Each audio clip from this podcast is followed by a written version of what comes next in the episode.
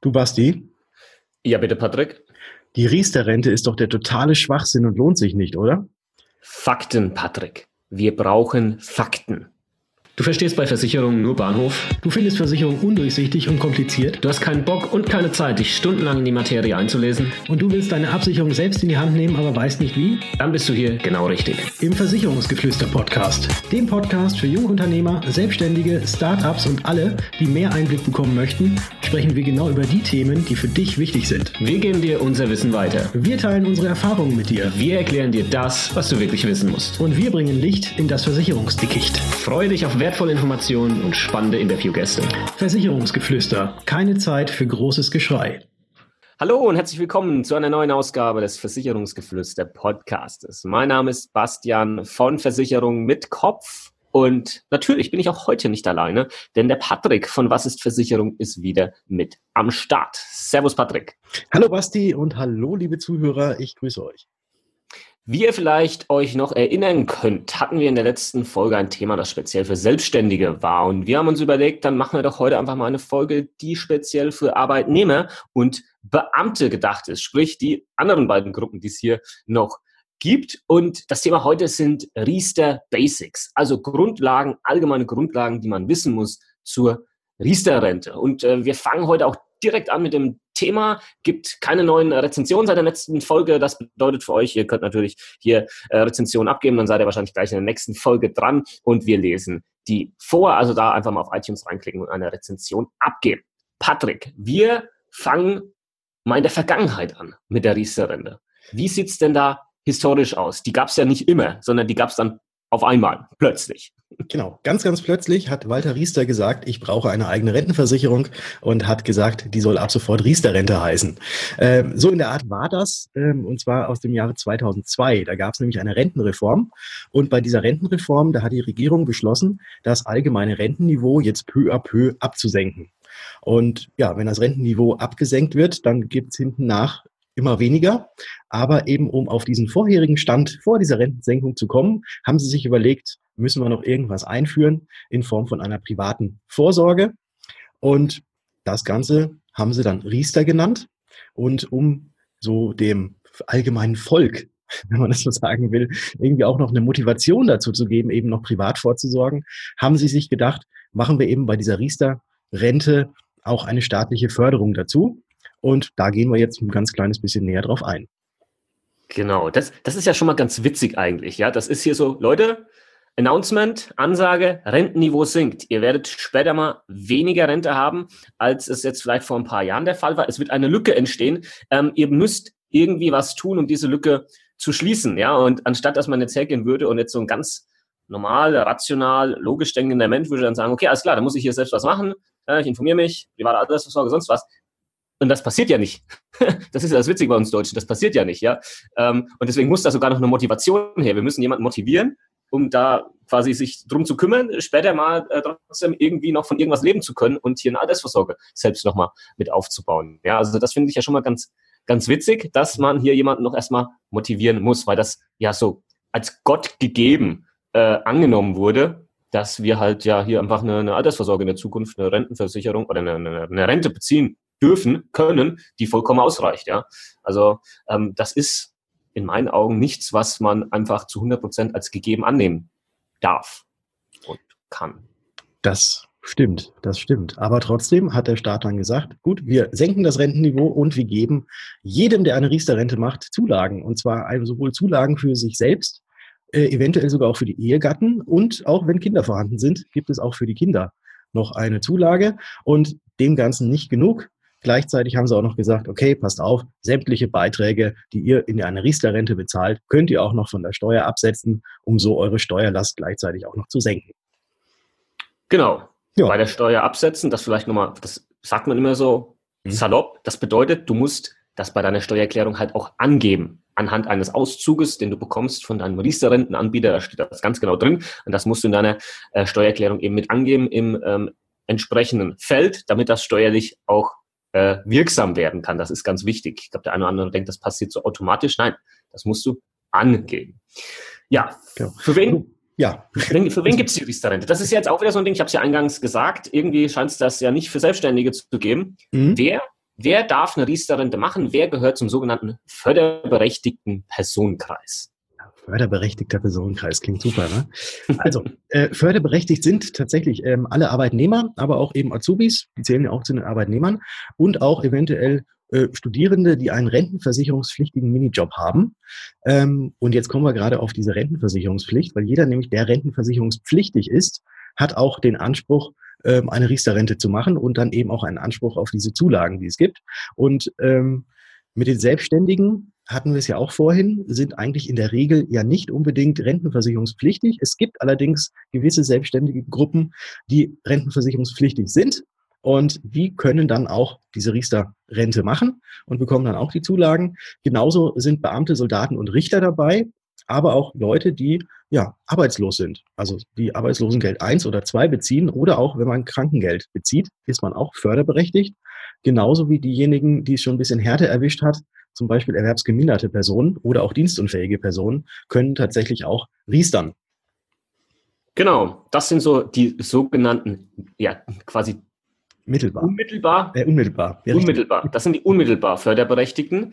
Äh, und dann gibt's aber noch mittelbar Förderberechtigte. Als ich dieses Wort damals in meiner Ausbildung so das erstmal mittelbar förderberechtigt, wo mir einfach denke, Alter, wer kommt wieder auf so ein Wort? Ja, das muss man erstmal raffen. Das heißt einfach Leute, die nicht direkt ähm, zum förderberechtigten Personenkreis äh, gehören, aber quasi um so eine kleine ähm, ja, Ecke herum, ja, trotzdem eine Förderung bekommen können. Und zwar zum Beispiel Ehepartner, die nicht arbeiten oder aber selbstständig sind, wenn der andere Ehepartner eine Riester-Rente hat. Dann äh, ist das quasi dann so die Erlaubnis, ah, okay, wenn der eine Riester-Rente hat und du arbeitest nicht oder bist selbstständig, dann darfst du auch einen haben.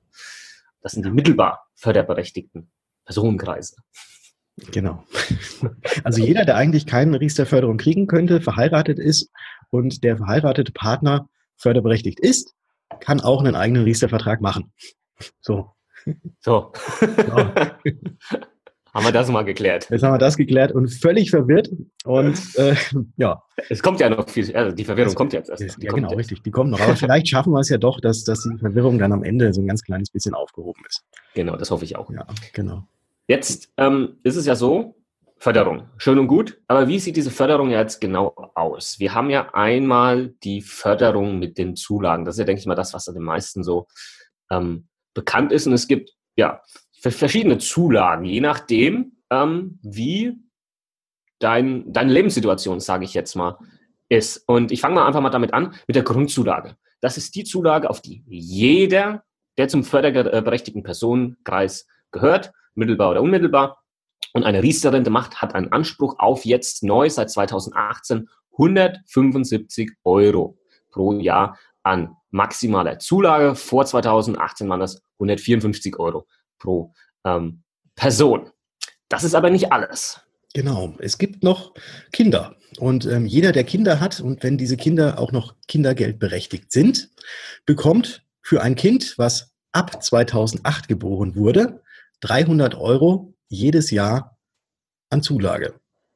Ähm, für Kinder, die vor 2008 geboren sind, gibt es 185 Euro.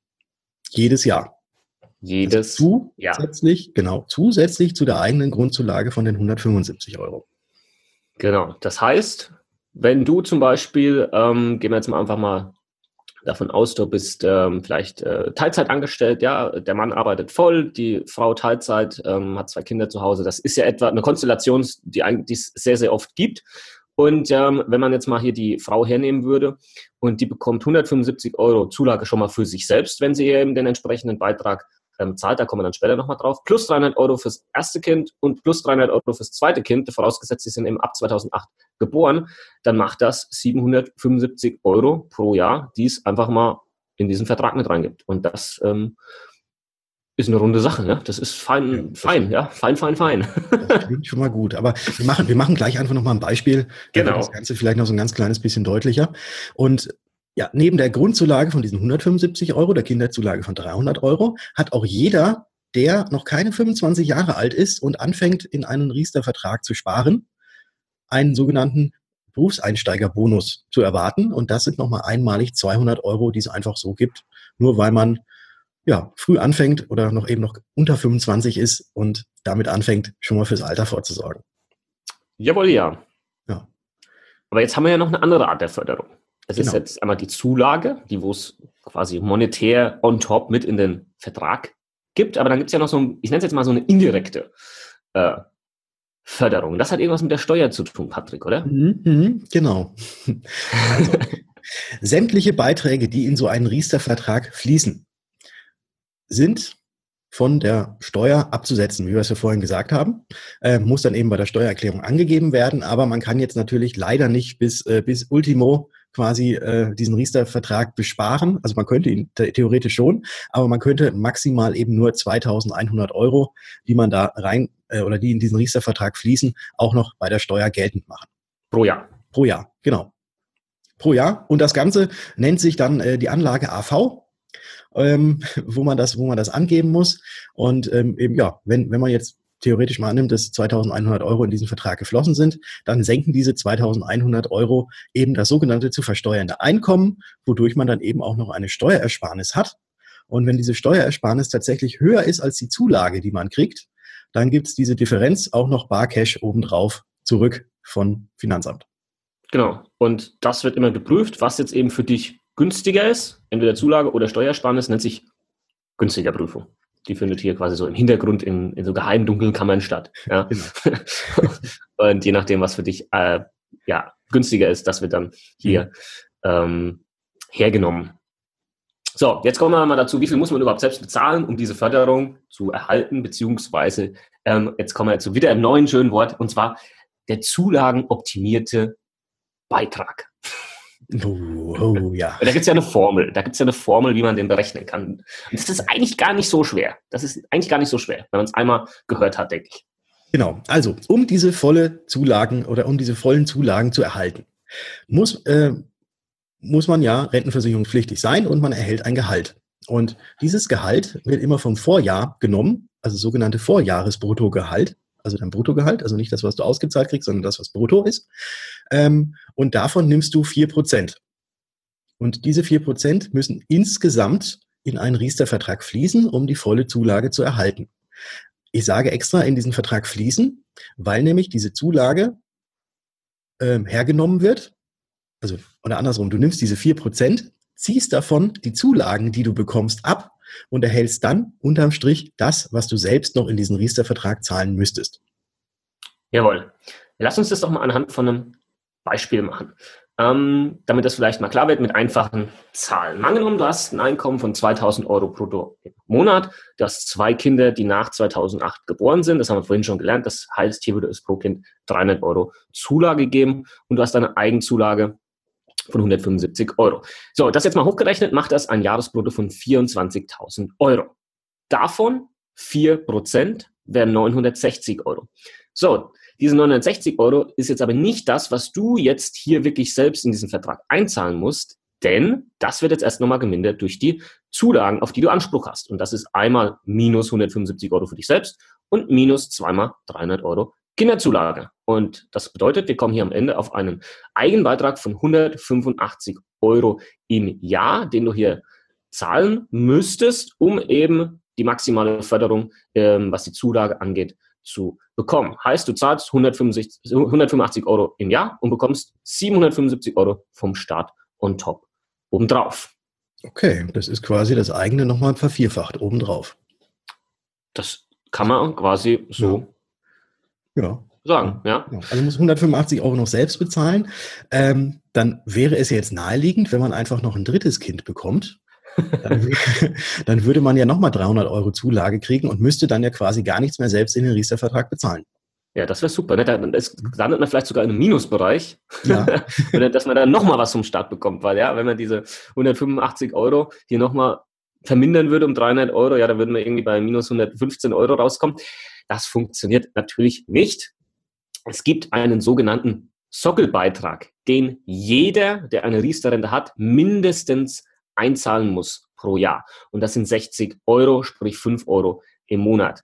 Ähm, Mindestbeitrag wäre jetzt so ein bisschen das falsche Wort, ja, deswegen nennt sich das Sockelbeitrag. 5 Euro im Monat, 60 Euro im Jahr muss mindestens eingezahlt werden, egal wie viele Zulagen du da hier bekommst. Mhm. Okay, das ist schon mal gut. Und jetzt klingt das Ganze natürlich auch so ein ganz bisschen, okay, so eine Riester-Rente ist dann wahrscheinlich ähm, extrem gut geeignet oder wahrscheinlich nur gut geeignet für Leute, die jetzt nicht so viel verdienen und ganz, ganz viele Kinder haben, weil dann gibt es ja unheimlich viele Zulagen und man muss selbst ja nur maximal 60 Euro zahlen.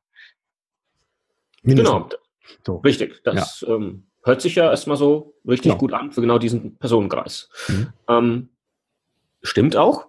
Aber das heißt nicht, dass es für andere Personenkreise nicht auch sinnvoll ist. Ja, stimmt. Weil nämlich auch Gutverdiener, auch eventuell ohne Kinder, äh, für die könnte das Ganze auch extrem spannend sein. Und zwar nicht nur in Form dieser Zulagen, die es gibt. Also diese 175 Euro gibt es ja eh auf jeden Fall. Aber was ich vorhin angesprochen hatte, war ja auch diese steuerliche Absetzbarkeit. Und wenn wir da jetzt einfach mal diesen Maximalbetrag nehmen, der steuerlich absetzbar ist, diese 2100 Euro, davon die 175 Euro Grundzulage, die ja jeder erhält, abziehen, hieße es, dass man äh, ja selbst nur 1.925 Euro, also die Differenz aus den beiden, zahlen müsste. Und ähm, ja, wenn man jetzt diese 1.925 Euro pro Jahr annimmt und dann sieht, dass man 175 Euro bekommt, dann ist das Ganze natürlich jetzt auch gar nicht so verkehrt, weil das ist dann tatsächlich eine Rendite von 9 Prozent in diesem Jahr. Genau. Wenn man ja. das jetzt einfach mal ins Verhältnis setzen würde, mhm. ist auch nicht verkehrt. Äh, genau. kriegt, man, kriegt man nicht an jeder Ecke heutzutage. Ähm, wenn man das jetzt mal runterbricht, dann heißt das, wir haben hier dann einen Monatsbeitrag von 160,42 Euro. Das ist das Maximale, was noch quasi ähm, Zulagen oder steuerförderlich an Beitrag ähm, sich auswirkt in einer Riester-Rente. 160,42 Euro.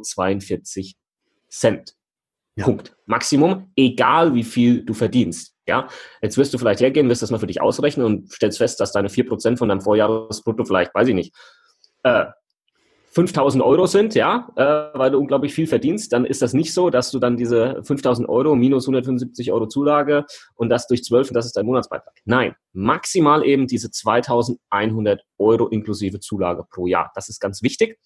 Und jetzt ist eben dieser Faktor mit dieser steuerlichen Absetzbarkeit, vor allem für Gutverdiener, sehr, sehr interessant. Und wenn wir jetzt mal annehmen, dass du einen Grenzsteuersatz hast von 35 Prozent, dann würde das in diesem vorher genannten Beispiel mit diesen 2.100 Euro minus 175 Euro Zulage, das heißt 1.925 Euro Eigenbeitrag, würde das bedeuten, dass du eine Steuersenkung hier hättest um 735 Euro pro Jahr. Und ja, das ist halt einfach auch nochmal eine, eine richtig geile Sache. Ähm, das wird aber immer ein bisschen vergessen, ja, weil man das so nicht direkt sieht, ja, diese, diese Steuererstattung. Das sieht man dann quasi erst im nächsten Jahr, wenn man die Steuererklärung gemacht hat, ähm, etc.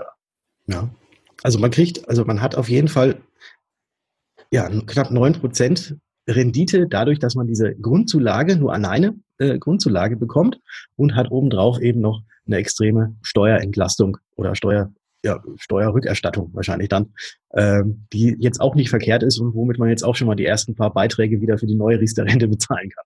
Genau, tatsächlich. Ja, es ist also, ja im Prinzip nichts, genau. ja, nichts anderes als genau. quasi deinen effektiven Beitrag, wenn man das nochmal verrechnen würde, würde das ja quasi deinen effektiven Monatsbeitrag für die Riester auch nochmal senken, ja, wenn man das umlegen würde. Ja.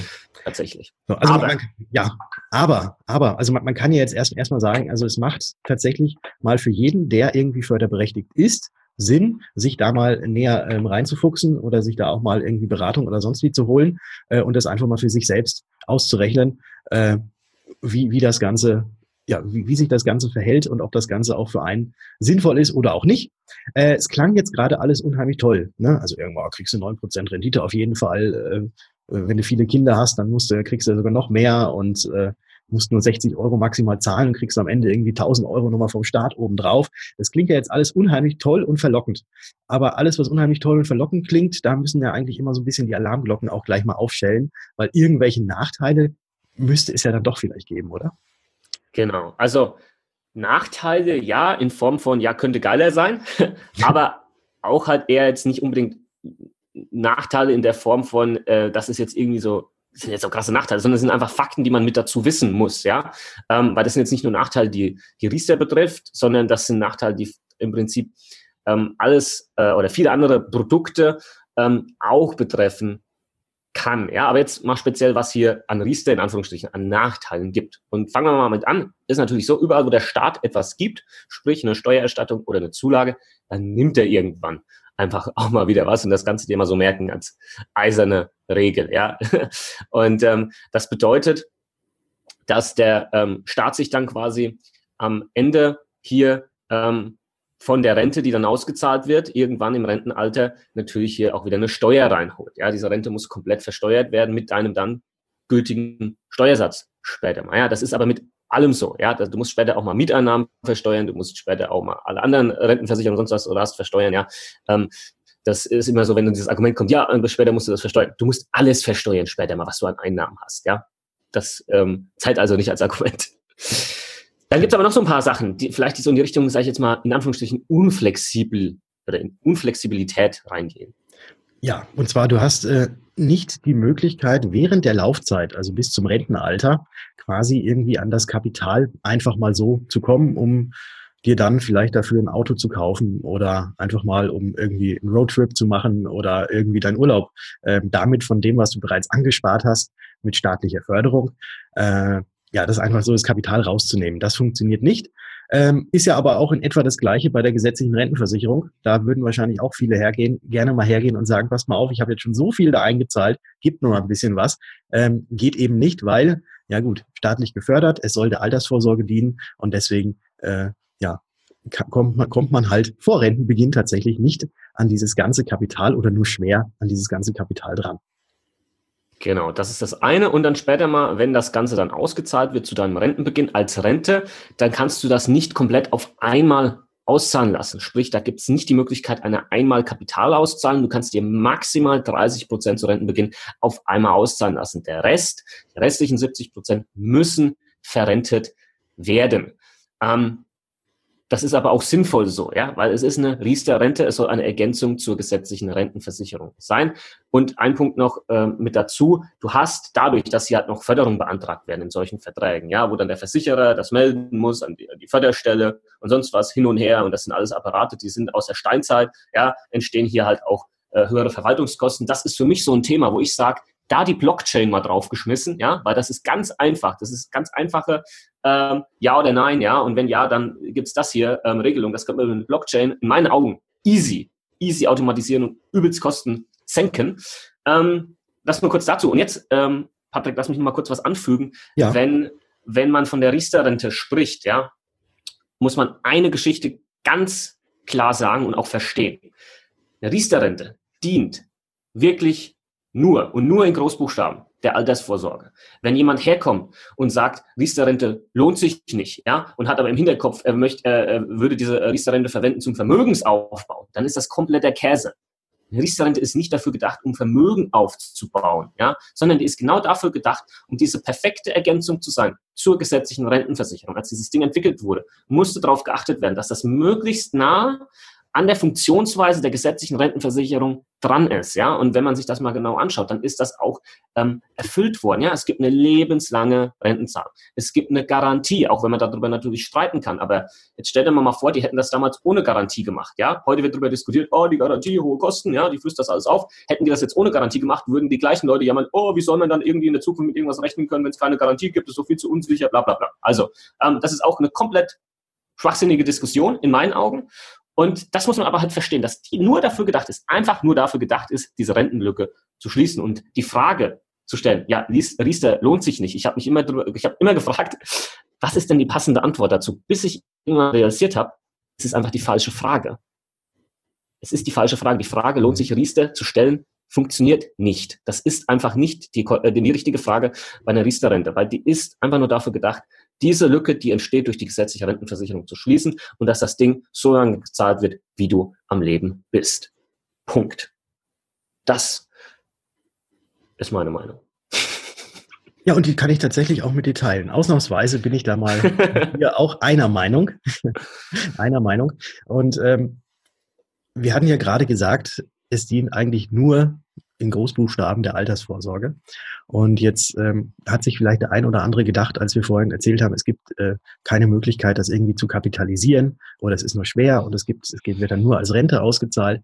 Es gibt doch eine weitere Möglichkeit. Und zwar kommen wir da jetzt mal so ein bisschen zu den Formen der Riester-Rente. Die gibt's ja äh, in unzähligen verschiedenen Formen. Und ähm, es gibt den sogenannten Wohnriester. Und bei Wohnriester kann man tatsächlich schon während der Laufzeit auch an das Kapital, was man in dieser Riester-Rentenversicherung angespart hat, drankommen. Allerdings unter einer Voraussetzung. Und zwar darf das Ganze dann nur dafür verwandt werden, um ein Wohneigentum zu finanzieren. Und Wohneigentum ist ja eigentlich auch eine Form der Altersvorsorge. Ähm, aber das jetzt nochmal ganz kurz dazu gesagt. Also man kann tatsächlich äh, dieses Kapital hernehmen und kriegt trotzdem auch diese Förderung, wenn man dadurch oder damit ein Wohneigentum finanziert. Genau, ja, und dann gibt's es gibt noch viele verschiedene andere Varianten von Riester-Rente. Wenn deine Riester-Rente relativ alt ist, ja, dann war das vielleicht eine klassische Riester-Rente mit einem festen Zins, der da drin ist. Das sind vielleicht auch so Kandidaten, die man mal überprüfen sollte.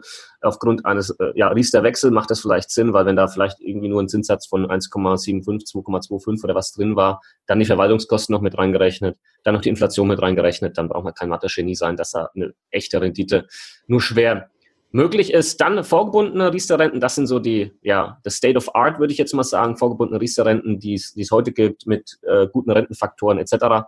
Ähm, das ist wahrscheinlich so das, ähm, ja, sinnvollste. Riester Vorsparpläne gibt's noch, Riester Banksparplan, hier muss man aber aufpassen, die haben alle nie einen Rentenfaktor. Das ist ganz gefährlich, ja. Ähm, da machen wir aber mal eine eigene Folge drüber, warum dieser Rentenfaktor oder auch Rentengarantiefaktor genannt so wichtig ist. Ja, und dann Wohnriester, dann hast du ja gerade eben schon mal erklärt. Genau. So. Jetzt hatte ich ja vorhin, hatte ich ja so groß, hatte ich irgendwas von Nachteilen angesprochen, was du ja sofort wieder relativiert hast.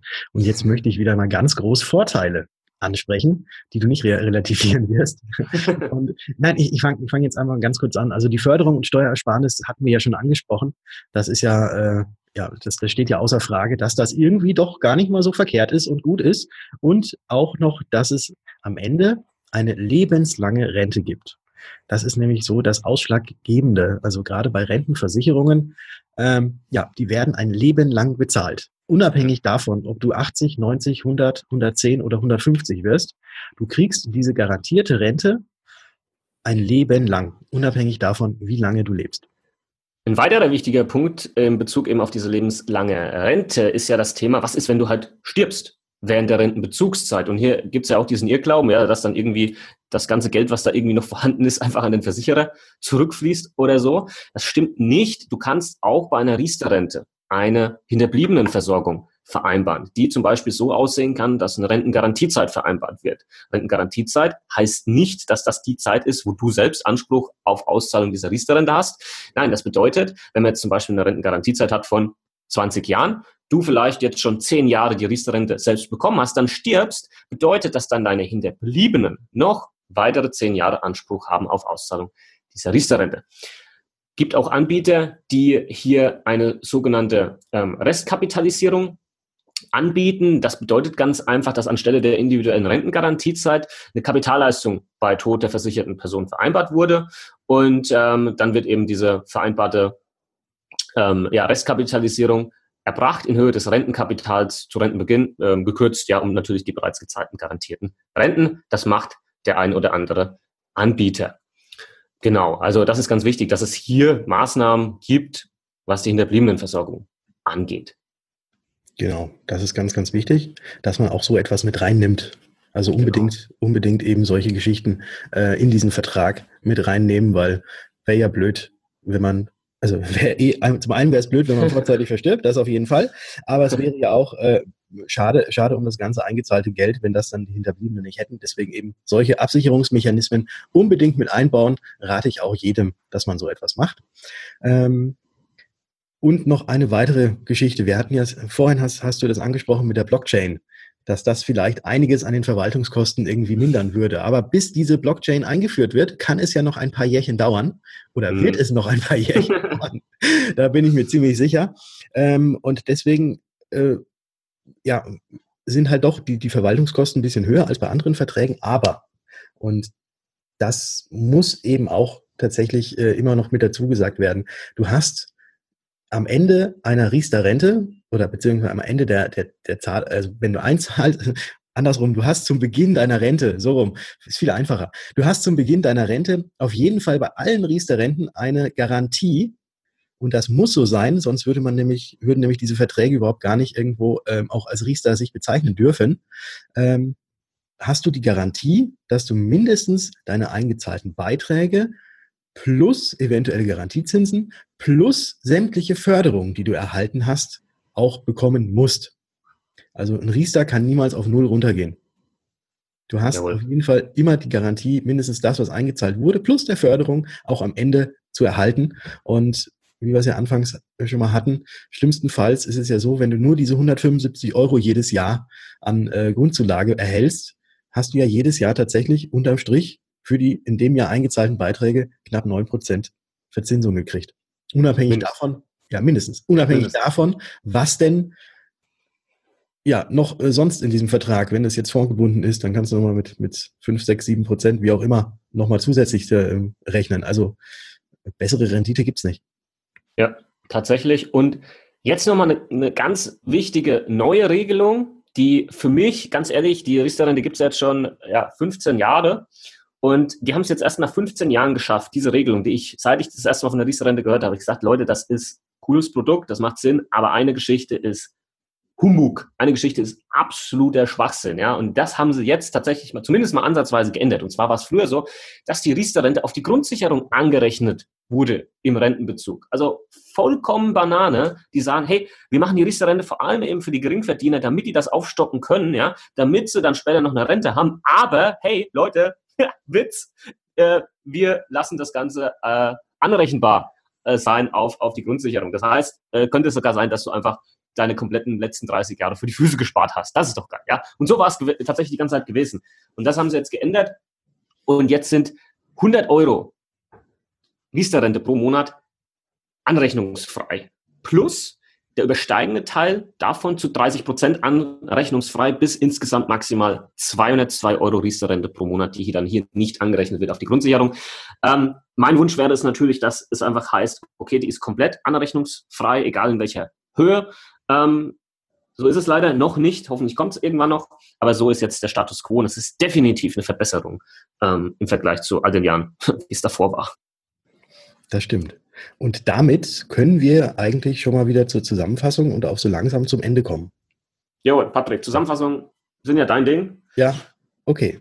Dann fange ich mal an. Letztes Mal hast du gesagt, ich habe wie die Susi gesprochen aus, wie, wie, wie heißt es nochmal? Äh, aus Herzblatt. Herzblatt. Herzblatt. Genau. Ich versuche jetzt mal nicht wie die Susi zu klingen aus Herzblatt ähm, und fange mal mit der Zusammenfassung an. Also, jeder Rentenversicherungspflichtige ist unmittelbar förderberechtigt. Die Ehegatten sind eventuell mittelbar beförderrecht, mittelbar förderberechtigt, wenn sie nicht unmittelbar förderberechtigt sind. Die Grundzulage beträgt 175 Euro. Kinder sind mit 300 Euro drin, beziehungsweise mit 185 Euro, wenn sie denn vor 2008 geboren wurden. Für unter 25-Jährige gibt es zudem noch einen Starterbonus, Berufseinsteigerbonus von einmalig 200 Euro. Und die Berechnung sieht folgt aus. Du nimmst dein Vorjahresbruttogehalt, nimmst davon 4%, ziehst die, ab, äh, die Zulagen davon ab und erhältst quasi den Betrag, den du selbst in die Riester-Rente zahlen musst, um eben diese volle Zulage zu kriegen. Und obendrauf kann das Ganze natürlich noch von der Steuer abgesetzt werden, maximal 2100 Euro. Und die Riester-Rente dient ausschließlich der Altersvorsorge oder, wie vorhin kurz angesprochen, für eigenes Wohneigentum. Die Rente muss am Ende versteuert werden. Dafür ist sie aber auch ein Leben lang. Und egal was kommt, die Förderung und die eingezahlten Beiträge hat man auf jeden Fall zum Ende der Laufzeit sicher. Jawohl, ja. Und wenn man alles richtig macht, einen guten Anbieter wählt, einen guten Tarif wählt, eine clevere Anlage wählt, dann kann man hier sehr vieles richtig machen mit der Riester-Rente, was eine zukünftige Altersvorsorge angeht. Und das, meine lieben Zuhörer, waren jetzt einfach mal Fakten echte Fakten, wie es wirklich ist und nicht, was irgendwie eine Stunde lang in irgendeiner Talkshow erzählt wird oder mal wieder die Titelseite von irgendeiner ähm, Zeitung, ja, ziert, ja, ähm, und das ist aber, das Problem ist aber ganz einfach, Patrick, und ich hatte es letztens mit, mit zwei äh, Kunden in der Online-Beratung drüber, das war ganz interessant ich habe ihnen das erklärt, ähnlich wie wir das jetzt mit dem Podcast erklärt haben, wie diese Riester-Rente eigentlich funktioniert, was der Hintergedanke ist. Und die haben dann so vor dem Bildschirm gesessen, haben alle so genickt und, und haben dann so gesagt, ja, das, äh, so haben wir das noch nie gesehen. Und dann habe ich gesagt, aber wisst ihr, was das Witzige ist? Ich habe euch das jetzt erklärt, ihr habt das jetzt alle alles verstanden, rational verstanden. Jetzt geht ihr morgen auf die Arbeit und dann sagt irgendeiner, der überhaupt keine Kompetenz hat, sagt einfach nur, Riester-Rente ist scheiße und lohnt sich nicht. Allein diese Aussage wird ausreichen, dass ihr schon wieder unsicher sein werdet. Und das ist das Interessante und Witzige an, an dieser und Traurige an, an dieser Geschichte. Ja, und dann schieben das Leute wieder auf, machen es dann doch nicht, äh, machen gar nichts im Endeffekt. Und das ist dann wieder dieser wie ich es nenne, Highway, ja, wo es mit 150 auf der linken Seite direkt in Richtung Altersarmut geht. Und ähm, deswegen hier sich an die Fakten halten und ähm, alles andere tatsächlich einfach ausblenden. Ja, und ach, wir haben was, was wir schon lange nicht mehr gesagt haben, unser Lieblingswort. Oh, oh ja, richtig. Eigenverantwortung walten so, lassen. So ist es. Genau, so ist es. Und nicht, sorry, sorry an alle Familienangehörigen, Arbeitskollegen, Freunde, solange die keine ausgewiesenen Finanzexperten sind, ja, dann haben die keine Ahnung. Sorry. Außer die hören unseren Podcast, dann haben sie an. ja, das heißt, du hörst ja auch nicht drauf, wenn, wenn jemand sagt, du hast hier ein gebrochenes Bein, ja, und dein Kumpel sagt, ach nee, das wächst schon von alleine zusammen, ja, dann sagst du auch nicht, ja, okay, alles klar, ne? sondern nein, du gehst natürlich auch zum Arzt und willst von dem wissen, was der dazu sagt, ja, und ob da vielleicht operiert werden muss, ja, oder, oder nicht, oder eine Schiene oder Gips, keine Ahnung, ja, da, da machst du es ja auch so, ja, und äh, das gilt natürlich auch für das Versicherungsthema. Gut. Ja. Das, waren, das waren super Schlussworte.